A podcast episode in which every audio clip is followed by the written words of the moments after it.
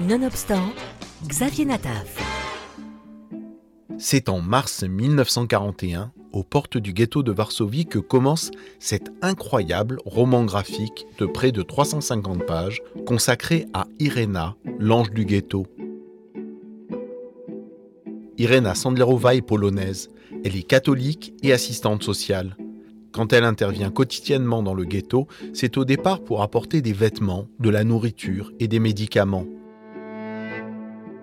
Évidemment, c'est toujours une épreuve, même si Irena est un modèle de courage. Elle n'hésite pas à tenir tête aux gardiens et à faire toujours plus que ce qu'autorise l'occupant nazi.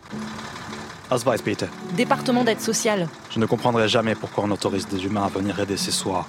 Si c'était moi qui donnais les autorisations, je ne ferais pas comme ça. Mais ce n'est pas vous, alors soulevez la barrière.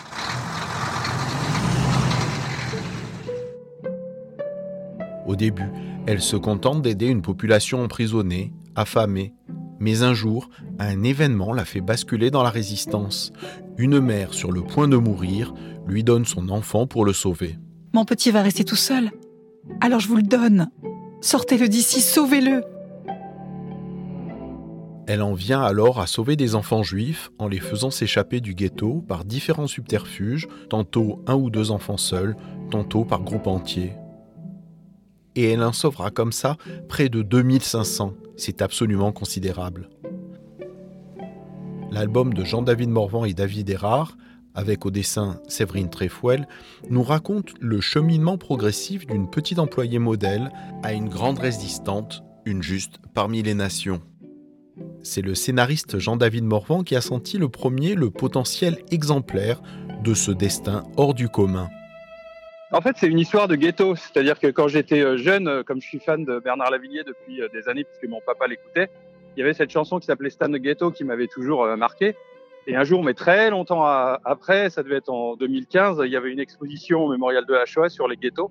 Donc je suis allé la voir et ça m'a vraiment attiré. Et j'ai, bon, je connaissais déjà évidemment les ghettos de la Seconde Guerre mondiale, mais il y avait cette puissance des photos puisque c'était Hugo Jagger qui documentait les ghettos en faisant sourire euh, les gens qui étaient finalement des condamnés à mort. Donc ça, ça, ça, avait une puissance euh, incroyable. Et je me suis dit un jour, il faudra que je raconte une histoire sur euh, sur les ghettos, mais j'étais pas du tout comment dirais-je, je me sentais pas légitime. C'est quelque chose qui m'arrive jamais habituellement, euh, parce que du moment que j'ai envie, euh, je me dis que je peux essayer de le faire.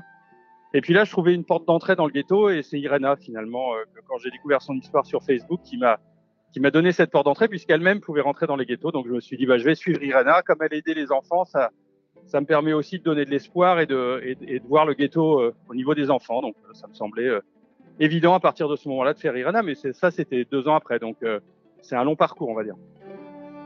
La trame chronologique de ce roman graphique est entrecoupée de scènes de torture. Elle a en effet été dénoncée, torturée, mais heureusement, elle échappera finalement à la mort. Et puis dans ce récit, Irena a aussi en rêve de longues discussions avec son père qui était médecin, mort du typhus quand elle était jeune, et dont elle pense qu'il serait fier d'elle. L'originalité et la force de l'album, c'est son dessin pour enfants, simple et doux, une volonté forte des auteurs. Au début, c'était, toujours d'ailleurs une bande dessinée euh, jeunesse. Et quand je suis allé voir les, les premiers éditeurs en disant, euh, voilà, je voudrais raconter euh, le ghetto de Varsovie et la Shoah pour les enfants, on m'a dit, mais c'est pas possible, ça va intéresser personne, tu vas pas le faire. On peut pas signer ça, on comprend pas comment tu vas faire. Moi, j'en avais une idée assez claire, mais faire passer cette idée-là aux éditeurs n'était pas évident. Et, euh, puis euh, Jean-Claude Camano, qui était, euh, qui était euh, mon éditeur historique, on va dire, avec qui j'ai fait mes premières bandes dessinées, m'a dit mais moi ça m'intéresse, il y a quelque chose là. Et donc c'est vrai qu'on en a fait une, une BD jeunesse, et moi je l'appellerais plutôt une BD tout public parce que je pense qu'on peut, on peut lire Irana et être ému, touché, bouleversé par sa vie à tous les âges. Et c'est pour ça que que cette BD jeunesse, on en a fait, on en a fait finalement une intégrale un peu plus roman graphique, on va dire, pour essayer aussi de, de toucher un public qui paradoxalement n'oserait pas lire de la BD jeunesse en se disant mais moi je suis grand, la BD jeunesse euh, c'est pas pour moi, etc. Alors que je pense que je pense que si. Donc euh, euh, voilà c'est une intégrale, mais c'est aussi c'est aussi quelque un livre qui est fait pour toucher un autre public. J'espère que que ce sera le cas parce que je pense que tout le monde mérite entre entre guillemets de connaître la vie d'Irena. Une bande dessinée pleine de poésie et de cruauté pour une fascinante histoire vraie Reconnue juste parmi les nations en Israël en 1965, Irena Solderova fut l'une des plus grandes héroïnes de la Seconde Guerre mondiale, sauvant près de 2500 enfants juifs du ghetto de Varsovie. Et pourtant, elle est l'une des grandes oubliées des livres d'histoire. Irena, de Jean-David Morvan, David Évrard et Séverine Tréfouet, aux éditions Glénat, un roman graphique à mettre entre toutes les mains, y compris celles des enfants.